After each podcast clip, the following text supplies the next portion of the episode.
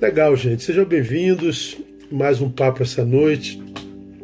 A gente está nesse projeto Ser Humanidade, que vocês já sabem. A grande maioria de vocês está comigo aqui direto. Para você que vem a primeira vez, uh, eu sempre dou, faço uma recapitulação rapidinho, gente, porque tem gente que está pela primeira vez e não sabe de fato o que está rolando, tá bom? Então eu faço uma, uma recap rapidinho para o pessoal é, se estabelecer aí no, na, na, nossa mesma raiz, tá bom? Então, a gente está tá conversando sobre o projeto Ser Humanidade, porque de espiritualidade a gente ouve muito todo mundo falar, e na minha concepção, a espiritualidade do reino é a espiritualidade não só para definir nossa eternidade, mas também para definir nossa ser humanidade. Ser humanidade é um neologismo, essa palavra de fato não existe, ela existe agora, né?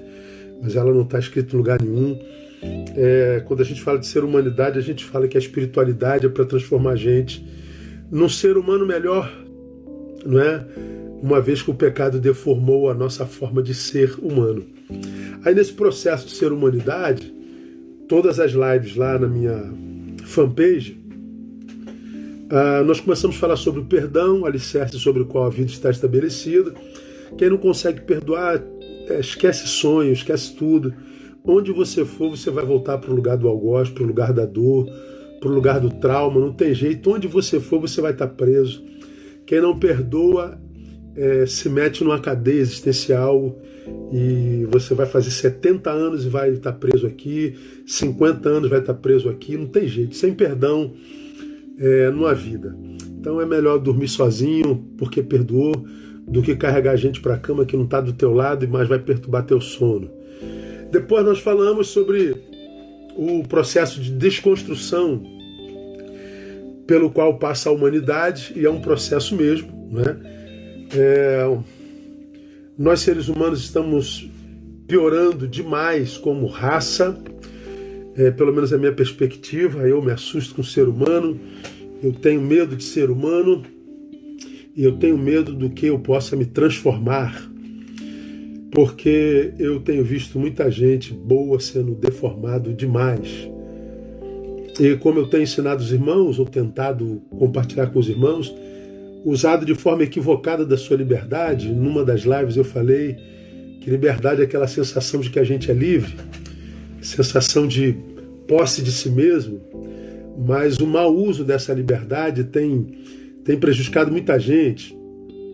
Eu sou paraquedista do Exército, sou militar da, da, da, da reserva e saltei muitas vezes, dezenas e dezenas de vezes, de um avião em voo. E não há experiência tão tremenda como saltar de um avião em voo. Acho que todo ser humano um dia tinha que saltar de um avião em voo. Quando você salta, a sensação de liberdade é muito grande, você está voando.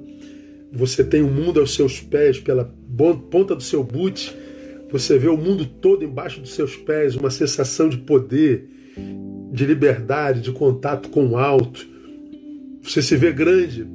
Então é uma sensação inigualável e indescritível.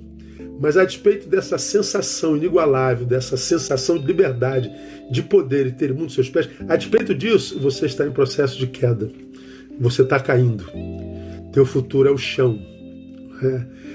Bom, acho que o diabo tem feito a mesma coisa hoje com tantos cristãos que têm se sentido liberto, melhor, evoluído, mas na verdade ele está em processo de queda.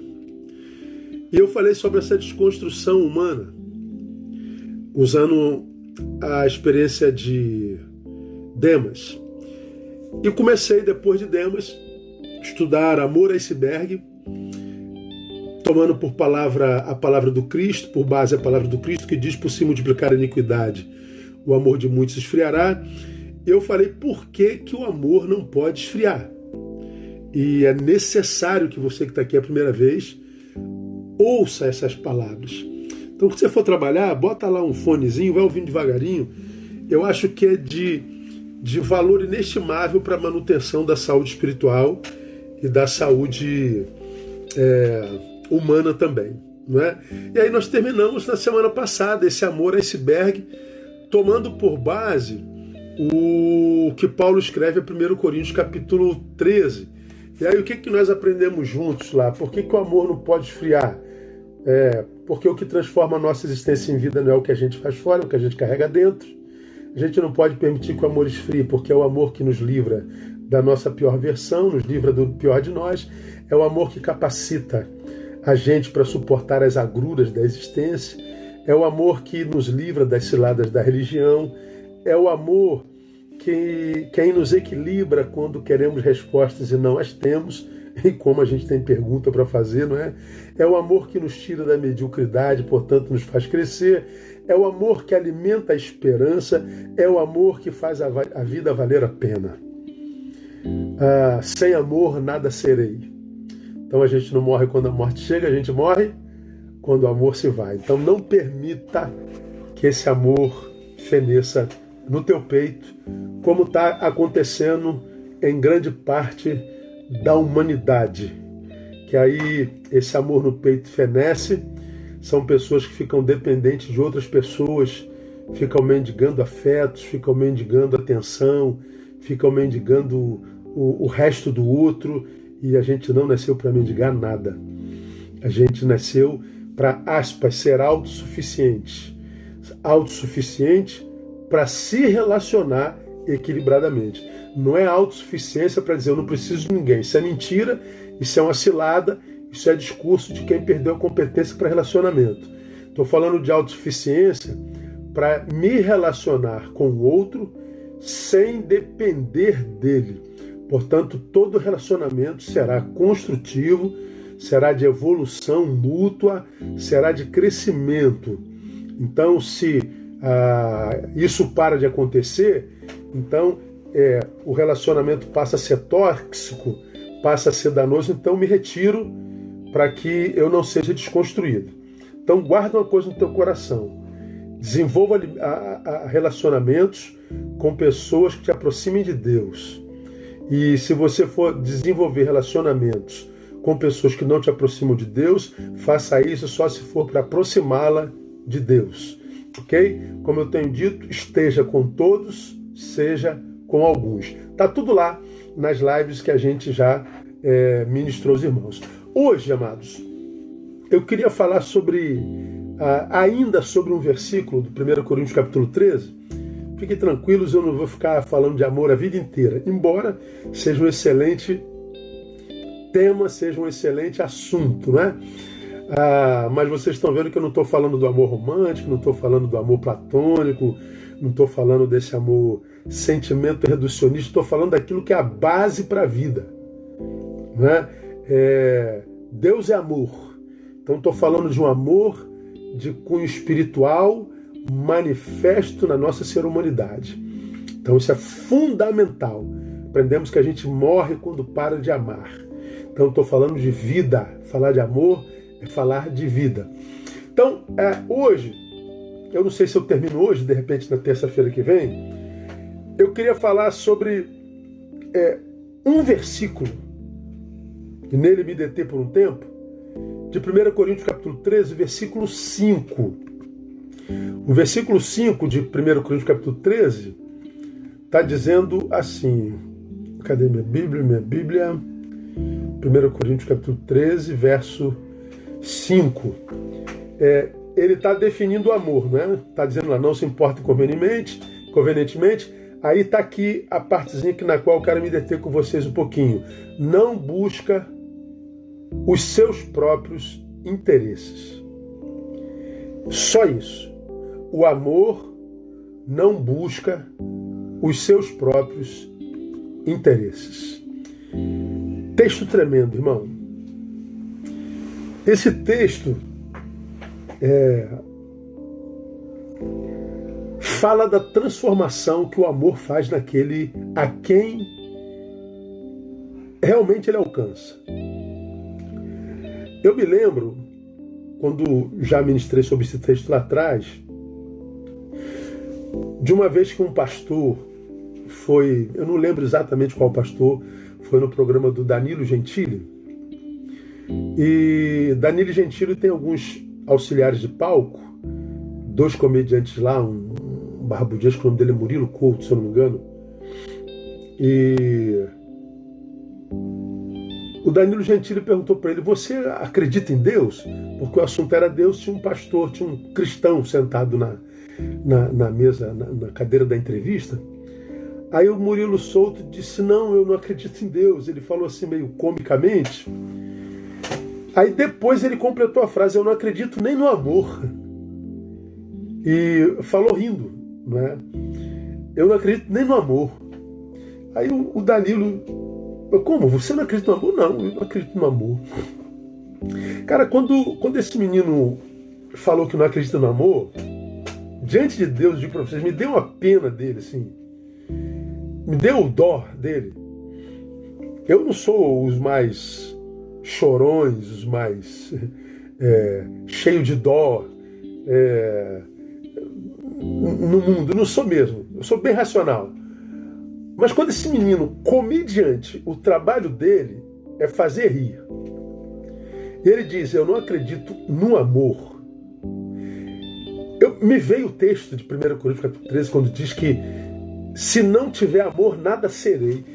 Eu falei, meu Deus, esse menino deve ser um menino vazio. Se conversar com ele depois de 10 minutos, vai descobrir que não tem ninguém ali dentro. Deve ter carências afetivas terríveis deve ter se decepcionado na vida para ter desacreditado do amor, porque se o amor fosse algo tão bom quanto diz, quanto diz, pensa ele, né? Como que esse amor pode ter me feito tão mal? Que deve ser a, a, a dinâmica da, do seu diagnóstico. E eu falei, imagina uma pessoa sem amor, uma pessoa que não acredita no amor, tendo por profissão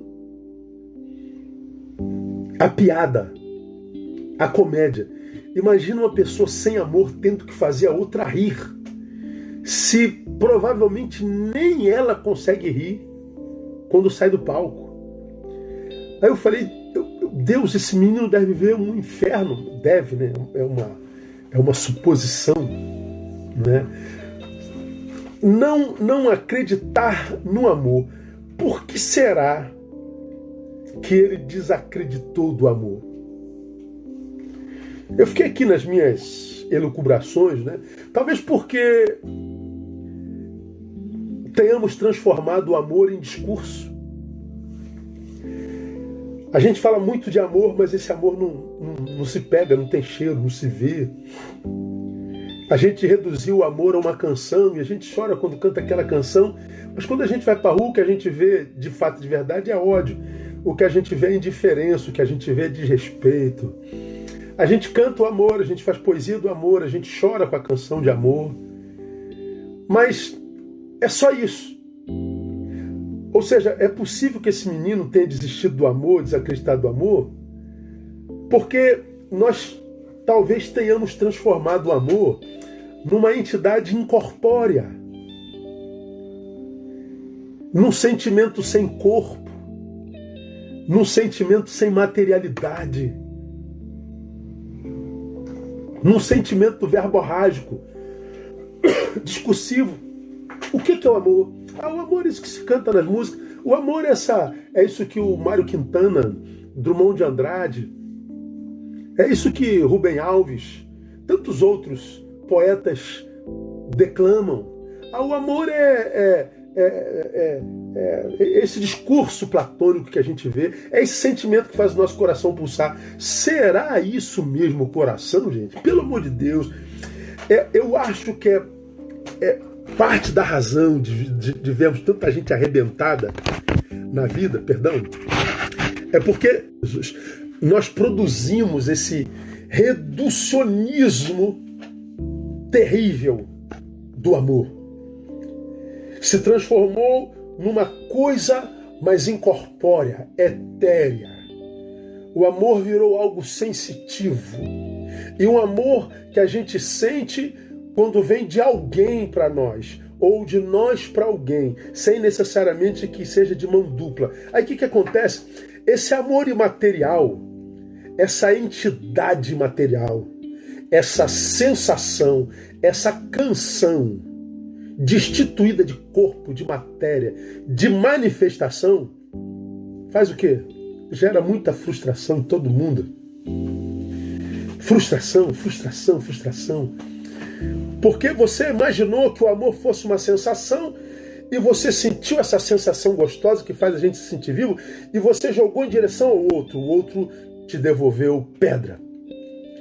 Você de... ofereceu esse amor à vida, a vida te tratou com indiferença. Aí você diz: Eu não acredito no amor, não vale a pena amar. Meu irmão, é regra de gabinete, é regra dos consultórios. Pessoas infelizes e realizadas, e 99% disso tem a ver com amor. Tem a ver com amor. Esse amor imaterial, ou amor não devolvido, ou amor a coisas, como diz a Bíblia, o amor ao dinheiro é raiz de todos os males. Coisas não se deve amar, porque não pode devolver o amor ofertado. Então, a, tudo na vida tem a ver com amor. A gente ama a nossa família, a gente ama nosso trabalho, a gente ama a, a gente mesmo, a gente ama Deus. O amor está em tudo. Você come aquele pudim de leite depois do, do, do, do jantar porque você ama pudim. Depois do cafezinho, você ama café. Isso tudo é uma forma de amar. Mas o amor não é só esse sentimento. O amor não é essa sensação que vira canção, que vira poesia, que vira discurso. O amor é, é, é, é uma entidade viva, é uma entidade que se manifesta, porque a Bíblia diz que Deus é amor. Então, o amor é, é, é o diagnóstico dado a uma pessoa, é uma característica dada a uma pessoa, essa pessoa é Deus. Então, amor e Deus se confundem. Deus é, e é poderoso, e é grandioso, e é onipotente, onisciente, onipresente. Quando se fala de Deus, fala-se do amor, e quando se fala do amor, fala-se de Deus. Então o amor, ele, ele é quase indefinível. Ele está para além da nossa capacidade de discernimento total. Mas uma coisa a gente sabe, ele não é essa sensação imaterial, essa entidade incorpórea. Ela é muito mais do que isso. Com esse texto aqui, o amor não busca seus próprios interesses, a gente aprende algumas coisas a respeito desse, desse amor. A primeira coisa que está revelado nesse texto é o amor busca. Portanto, o amor ele é ativo. Olha o que o texto diz. O amor não busca seus próprios interesses, mas busca. O amor, ele caça. O amor se movimenta. O amor é vivo. O amor é ativo. No versículo anterior, diz a respeito do, do amor: o amor é paciente. O amor é sofredor. Então, se de um lado ele é paciente, ele é sofredor, ou seja, ele é passivo. Eu sofro passivamente. Eu sou paciente, eu sou passivo. Por outro lado, diz desse amor que ele é benigno.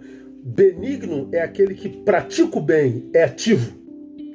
Então o amor ele tem a, a sua área passiva, que é aquela que me capacita para o antagonismo. Por outro lado, ele busca por outro lado, ele é ativo. Ele não é só um escudo de defesa, ele é uma arma de ataque. Ele é uma ferramenta que descortina caminhos. Ele é uma ferramenta que me movimenta, que me faz um bandeirante. O amor é vivo, ele é ativo. Só que esse amor, a respeito do qual a Bíblia fala, é um amor que vai mudar o eixo o eixo existencial da vida de quem o possui e quem é possuído por ele. O amor não busca seus próprios interesses. Ora, quando o homem não conhece esse amor, que é Deus, quando o homem não conhece o amor de Deus, quando o homem não conhece Deus, que é amor, e quando não conhece de fato de verdade, não estou falando de religião, porque a maioria dos religiosos não conhece a Deus, conhece a religião. Agora, quando o homem conhece a Deus de fato, quando o homem é batizado no amor de Deus de fato, quando ele não conhece, melhor dizendo, a sua vida gira em torno de si mesmo. O que a gente quer para nós, o que, o que a gente sonha para nós, o que a gente planeja para nós, a ascensão que a gente quer para nós, tudo é eu, eu, eu, eu, tudo é para mim, eu, eu, eu. Todo o seu trabalho, todo o seu esforço, toda a sua existência gira em torno de seus próprios interesses. E aí, como é que tá, pastor? Estou correndo atrás do que? Dos meus próprios interesses.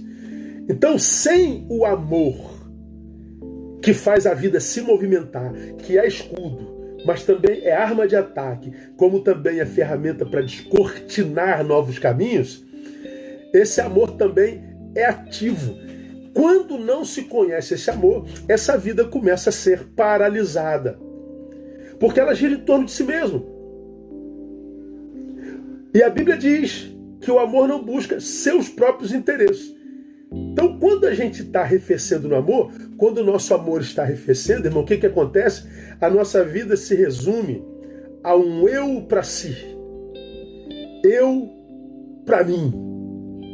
É o, é o sujeito que se torna um fim em si mesmo. Quando eu me torno um fim em si mesmo, quando o alvo da minha vida sou eu, quando tudo que eu penso na vida é para mim, quando o meu eu é para mim mesmo, Irmãos, eu o meu amor já está no CTI há muito tempo. Porque essa luta que você desenvolve apenas para si, eu não estou dizendo que você não deve lutar para si por si. Mas eu estou dizendo que você não pode se transformar num fim em si mesmo. Você tem que estar envolvido com um projeto que vai para além de si mesmo. O seu mundo precisa ser maior do que o seu umbigo. Porque senão esse amor não é exercitado, ele vai esfriar, ele vai morrer. Se a sua vida gira em torno de si mesmo, se você é aquele, como eu falei na semana passada, apertou o botão do, do dane-se, morra todo mundo, só me ferrei, fui ajudar e quebrei a cara, que se dane. Pois é, quando você apertou o botão de dane-se, você botou também o dedo no botão me ferrei. Por quê? Porque você só apertou esse botão porque o teu amor, sem que você percebesse, já estava oferecendo. O amor de muitos esfriará. Portanto, o sujeito começa a girar em torno de si mesmo. Ele é tomado pelo egoísmo. O egoísmo, ego, é eu, né? O ismo é o sufixo que conota fenômeno, existência. Para o egoísmo, o único ser que existe é o si mesmo. Adoeceu. Agora, quando eu digo que o amor é ativo, ele busca, ele faz com que, quando o homem conhece o amor de fato de verdade, quando o amor na vida dele é mais do que uma música, é mais do que uma sensação, quando o amor é o eixo pelo qual ele existe, é aquilo no que ele vive e aquilo para o que ele se transformou. Casa, quando ele é batizado desse amor, o seu eixo existencial muda. Ele, ele continua trabalhando, ele continua exercitando, ele continua se esforçando, só que não mais em torno de si mesmo. Ele não busca o próprio interesse. Agora, depois do amor, ele é um eu que cede espaço para nós. Quando eu cede espaço para nós, nós estamos sendo restaurado à proporção da ideia Deus. O que que Deus sonhou para nós no Éden não é bom só. O pecado entra e separa os homens e o afasta do Éden, portanto, viralizando o projeto de Deus. Quando o amor de Deus nos alcança, o que, que acontece? A gente que girava em torno da gente a gente vai incluindo uma outra pessoa, a gente vai incluindo mais gente, a gente vai vivendo coletividade, a gente passa a ser de novo um ser coletivo, um indivíduo coletivo. Por que um indivíduo coletivo? Porque nós somos criados à imagem e semelhança de Deus. E você já aprendeu isso. O nosso Deus é um Deus trino. É um Deus que resolveu existir no Pai, no Filho e do Espírito Santo. E para quem tem muita dificuldade de entender isso, não consigo entender isso, pastor. É simples. Como é que pode um ser três? É só você imaginar uma uva e um cacho de uva. Se você pega uma uva, é uma unidade. Se você pega um cacho de uva, é uma unidade. Deus existe assim. Ele, é, ele, ele é um Deus trino e é uno. O nosso Deus é uma comunidade, é Pai, Filho e Espírito Santo. Ora, se nós somos criados à imagem e semelhança de Deus, como seriam os filhos de Deus? Seriam também uma comunidade. Por isso que ele planejou família: pai, mãe, filho. Muitos irmãos. Nós nunca somos tão parecidos com Deus como quando estamos em comunhão. Quando nós optamos para buscar o nosso próprio interesse apenas, nós estamos maculando a imagem de Deus em nós, porque a gente abriu mão da coletividade, a gente abriu mão da comunhão. É como se nós fôssemos filhos e tenhamos aberto mão do pai e da mãe. É como sendo pai, temos aberto mão do, do, do, do da mãe e do filho e vice-versa. Então, é, quando a gente fala do amor que transforma existência em vida, a gente fala desse amor que é ativo, irmão. Desse amor que se materializa. Desse amor corpóreo, desse amor manifesto, desse amor encarnado. Aí a gente, a gente começa a, a, a pensar, né? Por exemplo, hoje, quem depende da tua vida para ser feliz? Tirando o que é você, porque você e família são um só. Tirando você e a tua casa, quem é abençoado por você? Em qual projeto você está envolvido? Se você ama, você tem buscado o interesse de quem? Para além de si mesmo. Pois é disso que a Bíblia fala. Ninguém consegue ser feliz imaginando ser amado e, capaz para amar se não está envolvido em projeto nenhum para além do seu. Então, o amor, ele é ativo, ele busca. Vamos avançar. O que, que isso quer dizer na prática? Primeiro, como nós já falamos nas outras lives, que é o amor, portanto, que traz realização para a vida. Lembra que nós falamos isso nas lives passadas? Paulo, quando diz nos primeiros versículos, ainda que eu falasse a língua dos homens e dos anjos, ainda que eu é, tivesse todos os dons e conhecesse toda a ciência, ainda que eu entregasse meus bens para o sustento dos pobres, ainda que eu entregasse meu corpo para ser queimado, não tivesse amor, nada seria. Então, nada do que a gente faz fora traz sentido para nossa existência. Ah, é o amor que traz realização para a vida. Por quê? Porque é, no amor, todos os nossos interesses já foram satisfeitos. É no amor. Não é no que eu faço. Eu vou explicar. Pô, pastor, mas o senhor não está dizendo que esse amor tem que ser materializado? Tem. Tem que ser a matéria do amor. E não a matéria da, da ganância. Aí eu vou fazer o bem porque tudo que planta colhe, então vou receber dez vezes mais. Isso não é amor. Quem vai receber a tua benesse vai ser beneficiado. Mas você não necessariamente. Vai vendo aí o que eu estou te falando. Eu posso fazer o bem para tirar foto, publicar e receber like. Não é amor. Não é amor, exibicionismo. Eu posso ajudar alguém porque tem gente me vigiando. E se eu não ajudar, vão falar mal de mim. Não é amor. Para quem recebe, é bem-vindo de qualquer jeito. Mas eu estou falando de um feito que está para além de olhos alheios, de segundas intenções e tudo mais.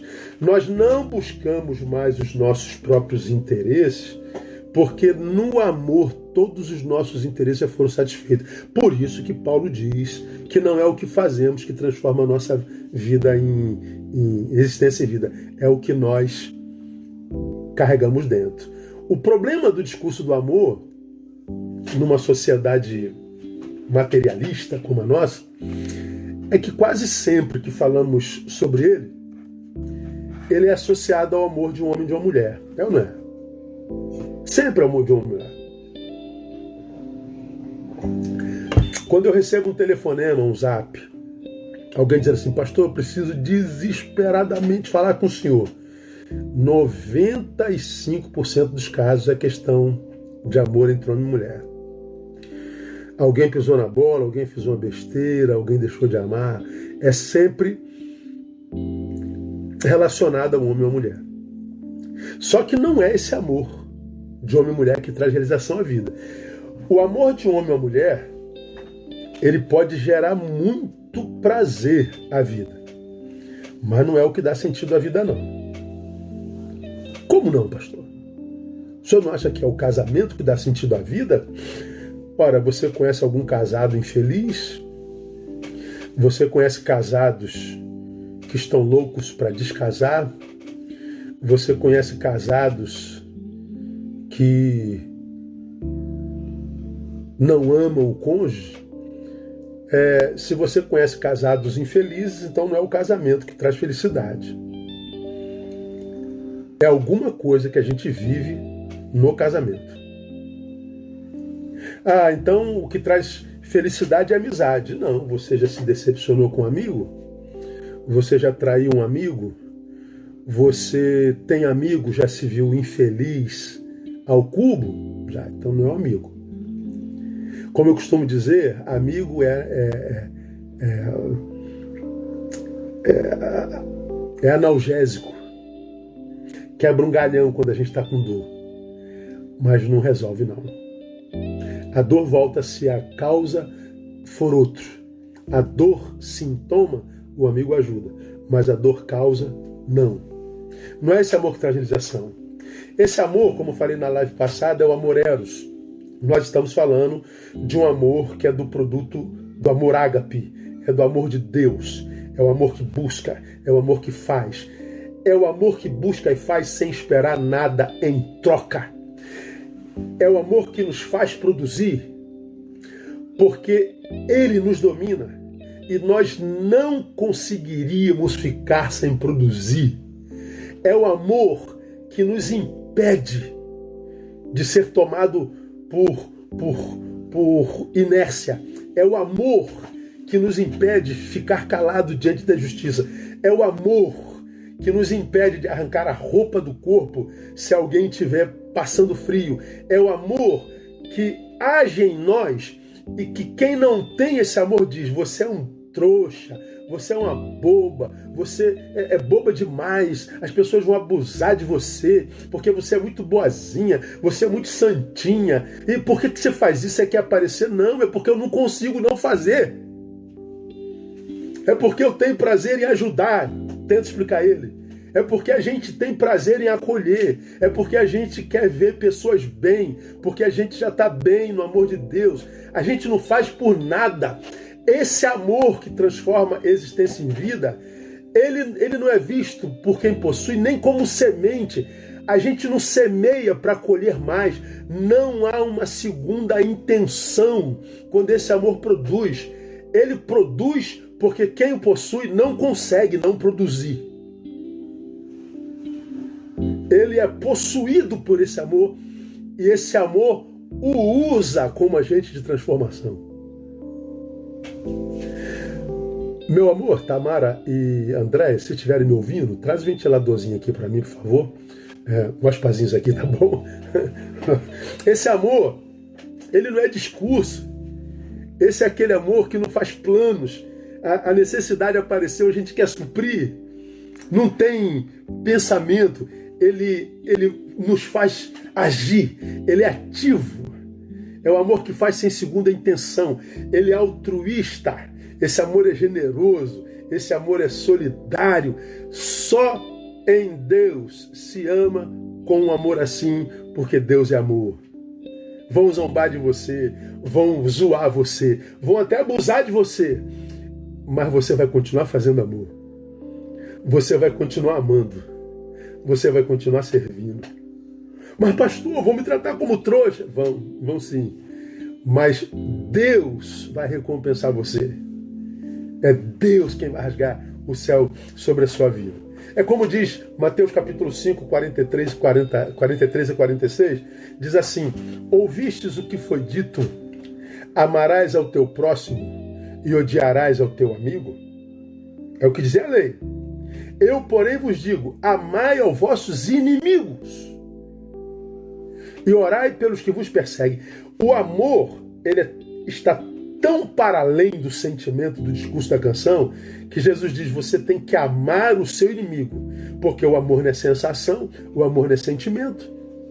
Amar ao inimigo é estar disposto a fazer por ele o que ele, porque teu inimigo não faria por você. Amar o teu inimigo era dar ao seu amigo, é dar ao seu amigo, ao seu inimigo, o que você daria ao seu melhor amigo. Você o socorreria da mesma forma como você socorreria seu amigo. Então, é um amor atitude, não é um amor é, sentimento ou sensação. Guarda isso no teu coração. Ah, aí diz mais, hein? Eu, porém, vos digo: amai os vossos inimigos e orai pelos que vos perseguem. Olha o texto. Para que vos torneis filhos do vosso Pai que está nos céus. O que me faz filho de Deus, de fato e de verdade, é ser batizado nesse amor que age, nesse amor que transforma situações, nesse amor que não fenece diante de agressões e de injustiças. É esse amor que é mais forte que a morte, que nem que te façam mal, você consegue deixar de praticá-lo, mesmo na vida daquele que te fez mal. Ele é inexplicável. É desse amor que a gente está falando. É por falta desse amor na sociedade, irmão, que a gente tem que falar o tempo inteiro de racismo, por exemplo. Por que, que a gente tem que falar sobre racismo? Porque o racismo é a realidade. O sujeito não consegue amar alguém de outra cor. É um doente. O sujeito não consegue amar alguém de outra religião. Doente. E quantos doentes a gente não tem na nossa igreja, no cristianismo? A gente tem que falar de, de, de inclusão, porque a gente não consegue amar ao deficiente a ponto de dar a ele todo o direito que nós temos, não sendo deficientes. É a ausência desse amor que faz com que o profissional de saúde trate o paciente de qualquer jeito, porque não é a mãe dele, não é o filho dele. É por essa ausência de amor que a gente vê tanta corrupção, que a gente vê tanta agressão. É muito amor falado, é muito amor cantado, é muito amor poetizado, mas não é amor ativo, amor que se mexe, amor que produz, amor que transforma. Então, amados, quando a gente fala que a gente quer ter uma vida que vale a pena, não basta frequentar a igreja, não. Não basta ter discurso bonito sobre amor. Não basta ser um teólogo que vai falar sobre o, o amor ágape, o eros, o estorguê e o filéu. Não é nada disso. É a encarnação desse amor que te move. É esse amor. Mas, portanto, é esse amor que não só dá sentido à nossa existência, né? como eu falei, traz realização à nossa vida, como também é esse amor que nos tira da bendita inércia, porque ele busca, ele é ativo. Porque mudou o eixo existencial, não vivemos mais para nós ou por nós mesmos. Se a gente não vive mais para nós ou por nós mesmos, nós vivemos pelo outro, para o outro e com o outro. Aí, pergunta para meditação aqui, tá? Cada um cuidando da sua vida. Através das suas atitudes, das suas ações de amor, vamos imaginar que em cada ação de amor, um pedaço seu fique naquela pessoa que foi alvo do teu amor. Ok? Abençoa alguém, abençoa alguém, abençoa alguém, abençoa alguém. Cada pessoa dessa que você abençoou, fica um pedaço teu. A pergunta é: em quantas pessoas na tua vida, na tua história, você se enxergaria? Há pedaços do teu amor? Em quantas pessoas no mundo, irmão? Responda para si. Quantas pessoas no teu entorno, na tua geração, carregam um pedaço do teu amor? Aonde que você se acharia? Em quantas vidas você encontraria o teu dedo, a tua marca, o teu amor? Pois é, aqui vai uma palavra grave, tá? Grande parte das pessoas que se perdem, se perdem de si mesmos perderam, pastor, me perdi, minha vida degringolou, embaraçou tudo. É, toda regra tem exceção, é claro. Mas grande parte dessas pessoas que se perdem, se perdem porque não se conseguem achar em ninguém. Porque elas nunca estiveram lá em ninguém. Tem gente que está com muita gente ou não faz nada por ela ou tira delas alguma coisa. É muito abençoador quando a gente olha para uma vida lá na frente e diz assim: caramba, eu estou ali. Ainda que ele não reconheça, ainda que ele nunca tenha dito obrigado, ainda que nunca tenha te dado ou me dado uma bala, eu sei que eu estou lá. Eu me vejo lá. Tem um pedaço de mim lá. De modo que se por algum problema do destino eu me perca, eu me acho em alguém. Eu acho o fio da minha meada em alguém. Me achei aqui em fulano, me achei aqui em Beltrano. Opa, já sei, eu, eu vou caçar esse fio aqui que eu vou me encontrar. A gente se acha no outro. Quando que a gente vive isso? Quando a gente é batizado por esse amor. E por que, que a gente vive isso? Porque esse amor nos tira da, da inércia. Por quê? Porque a gente não vive mais para nós, a gente vive para os outros. Há uma música do Kleber Lucas que eu gosto muito. E a vida que eu vou viver agora é para um motivo bem maior que o meu. E a vida que eu vou viver agora é para um motivo bem maior do que o meu. Qual é o motivo da tua vida além de si mesmo. Qual é a motivação para estar vivo além de si mesmo? É disso que eu estou falando. Esse amor me tira da inércia. Se alguém busca sentido para a vida, esse sentido é encontrado no serviço ao outro nunca jamais no ensimesmamento, nunca jamais na inércia. Nunca! Bom, os movimentos dos corpos têm sido material de estudo desde, desde os tempos mais remotos. Como que os corpos se, se movimentam, como, como que as massas saem do lugar. Desde Aristóteles, Aristóteles no século IV antes de Cristo, depois de, de, de tantos estudos acerca da natureza, mas mergulhou direto no estudo da natureza e nos movimentos dos corpos, foi Aristóteles que concluiu que um corpo, isso é dele, tá? Só se movimenta se uma força estiver sendo aplicada sobre ele. Então, a, a, dizendo que o meu alto-falante está baixo. Deixa eu ver aqui. Pronto. Então foi, foi Aristóteles quem nos ensinou que um corpo ele, ele, ele só se movimenta se estiver diante de uma força aplicada sobre ele. Porque se essa garrafa aqui, ó, tá sob minha mão, não tiver uma força sendo aplicada sobre ela, essa garrafa ela nunca, nunca, jamais se movimentará. Não tem jeito.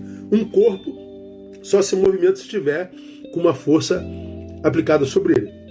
Newton, na, na lei de Isaac Newton, na primeira lei de Isaac Newton, agora no século XVIII, que é a lei da inércia, ele diz que a tendência dos corpos quando nenhuma força é exercida sobre ele, é a inércia. Qual é a tendência de um corpo se não tiver uma força sobre ele? É permanecer inerte, é permanecer parado. Ou seja, qual é a posição normal? Qual é o estado natural de qualquer corpo? É a inércia. E qualquer corpo só vence a inércia se tiver sobre efeito de uma força que esteja para além dele.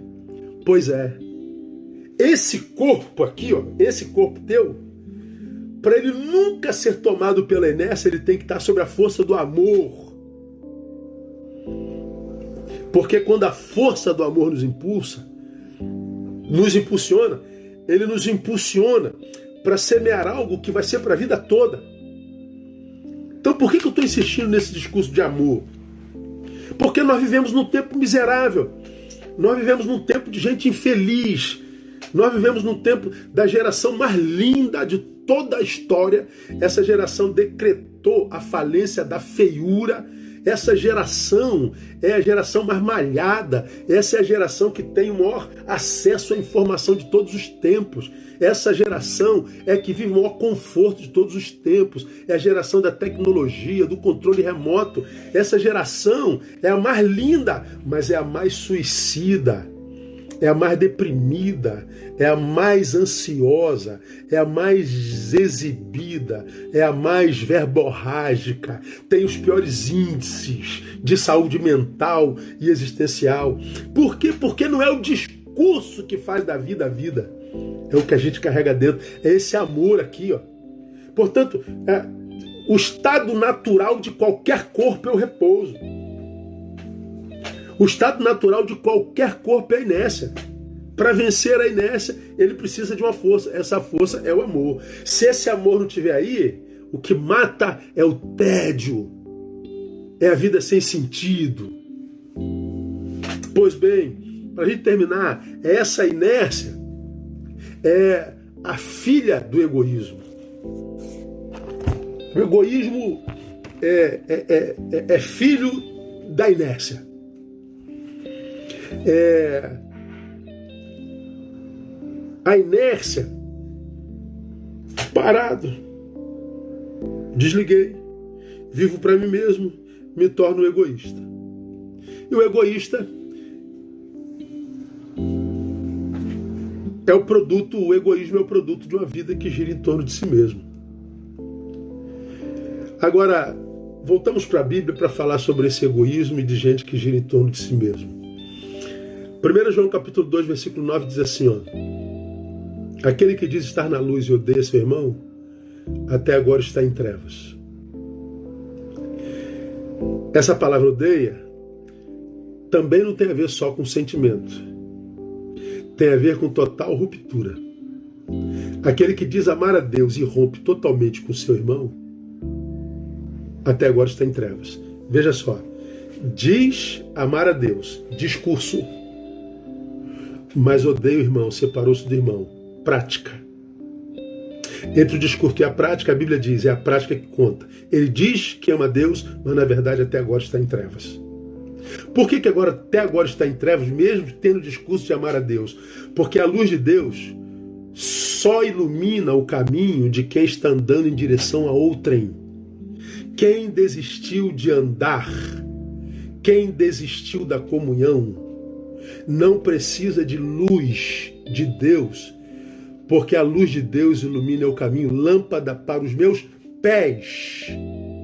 Portanto, ilumina meu passo, lâmpada para os meus pés é a tua palavra, luz para o meu caminho. Então, a palavra de Deus, o Deus da palavra, ilumina o pé que anda e o caminho de quem vai. Quem foi tomado pela inércia não pode contar com a luz de Deus, porque a luz de Deus só ilumina caminho de quem está andando em direção ao outro, em direção à vida. Portanto, a luz de Deus não ilumina caminho de egoístas e de quem diz amar, mas com o amor que busca seus próprios interesses. É o amor que coloca a vida em movimento. Deu para entender o que eu estou falando para vocês? Por que, que eu, eu opto por falar de amor? Por que, que eu opto de, de tocar nesse assunto é, tantas vezes? Porque eu sei o valor disso para a vida. E quem me conhece aqui sabe que eu não sou desses desses caras mais doces, mais gentis, mais fofos, mais beijoqueiros. Não, eu sou um cara subjetivo, sou um cara caladão, eu tenho cara de mal, ah, eu sou PQD, infante, eu sou motociclista raleiro, sou bem brabo, mas a força que move é amor, irmão. Eu me vejo na vida de um milhão de gente. Eu posso morrer hoje, que eu sei que ainda vão falar de mim por muito tempo. Eu sei que se um dia eu me perder, eu vou me encontrar em alguém dos muitos alguém que eu já abençoei. De modo que quando você tem certezas como essa, você caminha em paz. Esse amor que te faz caminhar em paz é o amor que não pode ser arrefecido em você ou morto quando alguém fala mal de você, quando alguém diz que não gosta mais de você, quando alguém diz que vai embora, ou quando você tem que romper com alguém. É esse amor que te mantém de pé, porque ele não te faz dependente como um viciado de ninguém. Toda relação é enriquecedora. E toda relação é destituída de poder e de posse. Ninguém domina, ninguém é dominado tanto quanto chegou livremente, vai embora livremente. E a vida segue. Naturalmente você dorme. Porque a gente está pleno nesse amor. Então o que eu tenho pedido a Deus para cada um de vocês é que lhes dê a graça de viver esse amor. Que a vida de vocês saia do papel, se transforme em realidade.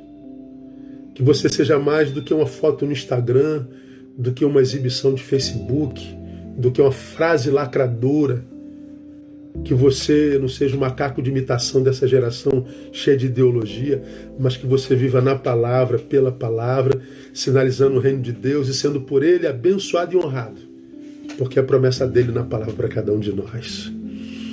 O amor busca, amor e movimento, ou não é amor? Deus abençoe vocês.